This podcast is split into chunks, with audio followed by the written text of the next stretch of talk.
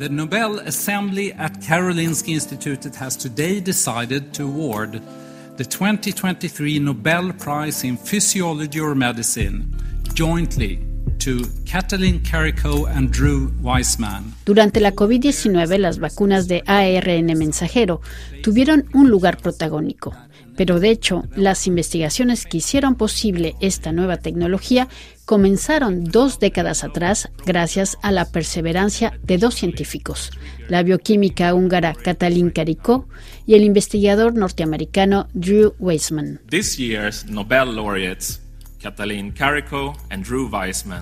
Started working together at the University of Pennsylvania. Fue en el 2005 que estos dos investigadores de la Universidad de Pensilvania, en Estados Unidos, publicaron un estudio sobre el ARN mensajero causando gran revuelo en la comunidad científica. A partir de ahí comenzaron a desarrollarse numerosos proyectos terapéuticos basados en esta nueva vía.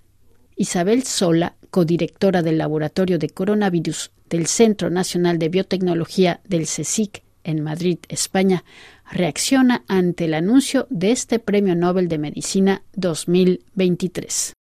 Bueno, creo que es un premio muy merecido a un trabajo que no solamente es lo que todos conocemos, que es la aplicación de esta de este conocimiento a las vacunas de, de coronavirus, sino que lleva detrás muchos años y mucha investigación básica sobre el, el RNA mensajero. Entonces creo que es un, un reconocimiento muy merecido a la investigación básica y a su aplicación más evidente que es salvar vidas con las vacunas.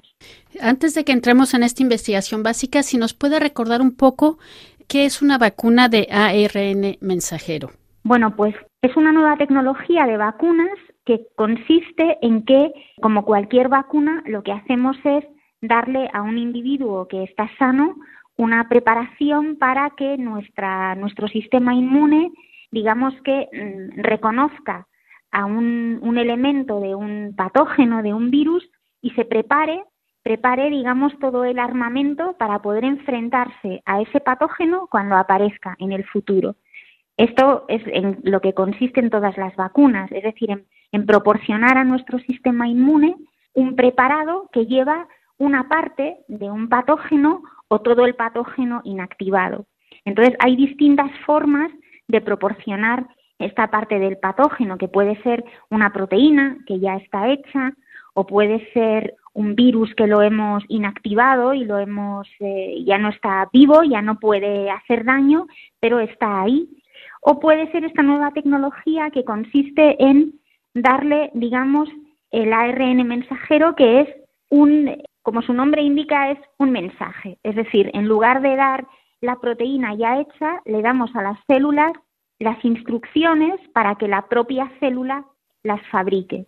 Sí, es como si se inyectaran fragmentos de un manual genético, ¿no? Por decirlo de una manera sencilla. Algo así, es, es decir, es, es exactamente esto, se inyecta, se introduce ese mensaje con un código genético de letras, son cuatro letras, A, C, G y T, que están en un orden determinado y que eh, ese orden de letras da lugar a una instrucción que va a dar lugar a una proteína, una proteína que es una parte del virus, en el caso del coronavirus.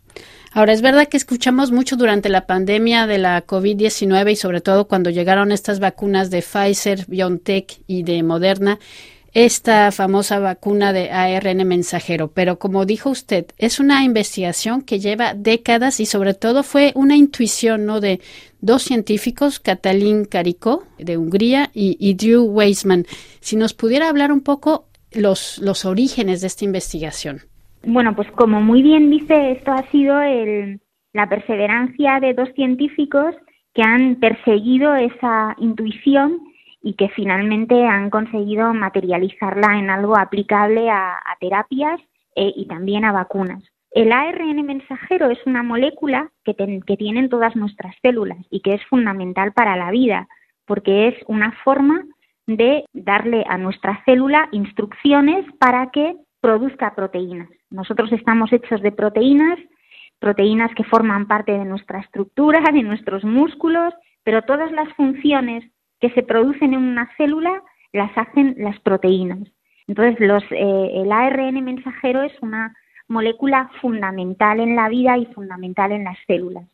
Y su intuición consistía en decir, bueno, si nosotros queremos a una célula, por ejemplo, enferma, que no produce una proteína que necesita, si queremos reemplazarle la proteína para curarla, podríamos darle una, desde fuera una molécula de este ARN mensajero bien escrita, con su código perfecto, para que la célula pudiera fabricar esta proteína nueva. Esta es la idea de la terapia génica. Con esta idea, lo que intentaban era producir el ARN mensajero en un tubo de ensayo, es decir, in vitro, e inyectarlo en células y comprobar si la célula podía leer correctamente ese mensaje que le daban y traducirlo en la proteína que fuera, en la proteína de interés.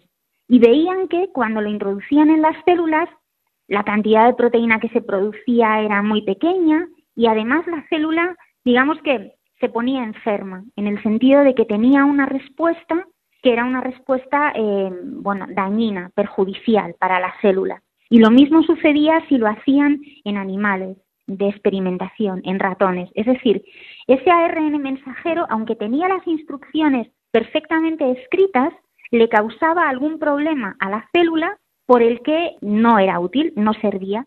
Y el razonamiento era, ¿cómo es posible esto si resulta que el ARN mensajero lo tenemos todos en grandes cantidades en todas nuestras células? ¿Cuál es el problema que tiene ese ARN mensajero que nosotros producimos in vitro en un tubo de ensayo? Y lo que vieron, su gran descubrimiento consistió en analizar, en, descubrir que los ARN mensajeros que tenemos nosotros de forma natural en nuestras células tienen las mismas letras, las mismas cuatro letras, pero con pequeñas modificaciones químicas que a nuestra célula le permiten distinguir que ese ARN mensajero es propio, no es un ARN mensajero invasor, sino que es el de las propias células. De forma que cuando ese mensajero tiene esa modificación química, se traduce muy bien en la proteína y no causa ningún daño. Ellos lo que hicieron fue reconocer cuáles eran esos cambios químicos de las cuatro letras y lo que hicieron es, al sintetizar el ARN mensajero en el tubo de ensayo, añadieron letras con esas modificaciones químicas naturales y efectivamente el ARN mensajero resultante, modificado químicamente, al introducirlo en las células, producía buenos niveles de proteína y no causaba daño en la célula porque ahora la célula lo reconocía como propio y no activaba su defensa contra cualquier elemento invasor, que es la respuesta inmune innata que causa toda una serie de, de reacciones para eliminar aquello que tú ves como extraño, como invasor. Ese fue el gran descubrimiento, el ver que los ARN mensajeros naturales de nuestras células tienen una modificación química que se puede hacer también en el tubo de ensayo, de manera que cuando introducimos un RNA mensajero terapéutico, como vacuna, como terapia génica, ya puede hacer la función de expresar la proteína y no es destruido por la célula como respuesta a la invasión.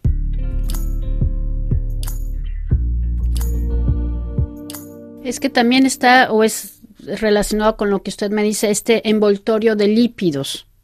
Efectivamente, este es otro aspecto que no está reconocido en el premio Nobel, digamos, es una cosa complementaria y es absolutamente imprescindible para introducir el RNA mensajero en las células. Hay algunos que dicen que habría estado bien que el premio Nobel reconociera no solo a quienes han hecho estas aportaciones al RNA mensajero, sino también a quienes han contribuido a diseñar un envoltorio lipídico para poder introducir el RNA mensajero en las células.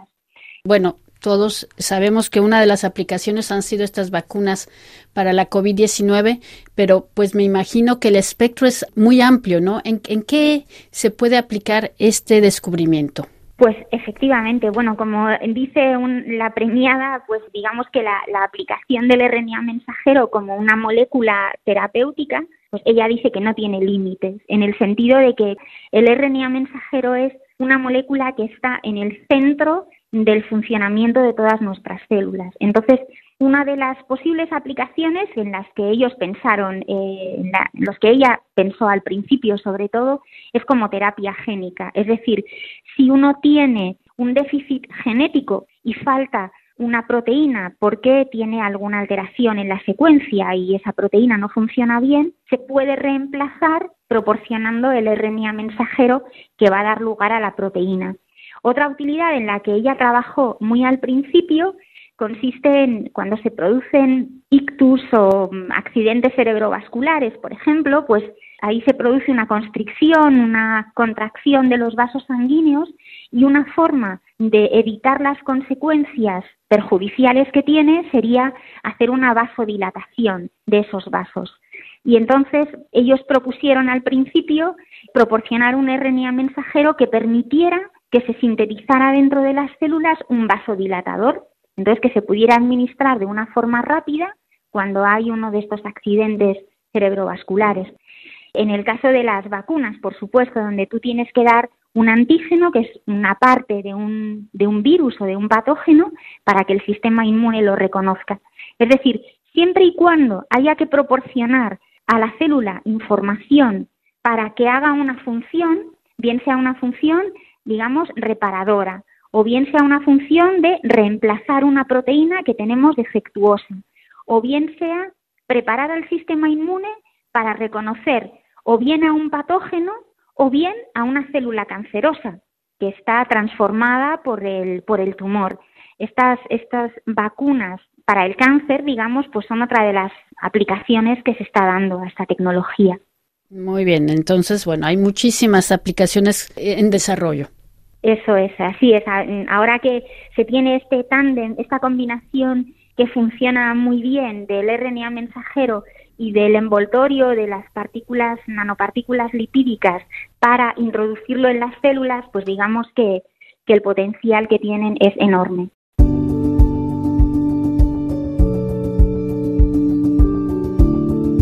Escuchábamos a Isabel Sola, investigadora del Centro Nacional de Biotecnología del CSIC, Consejo Superior de Investigaciones Científicas de Madrid, España.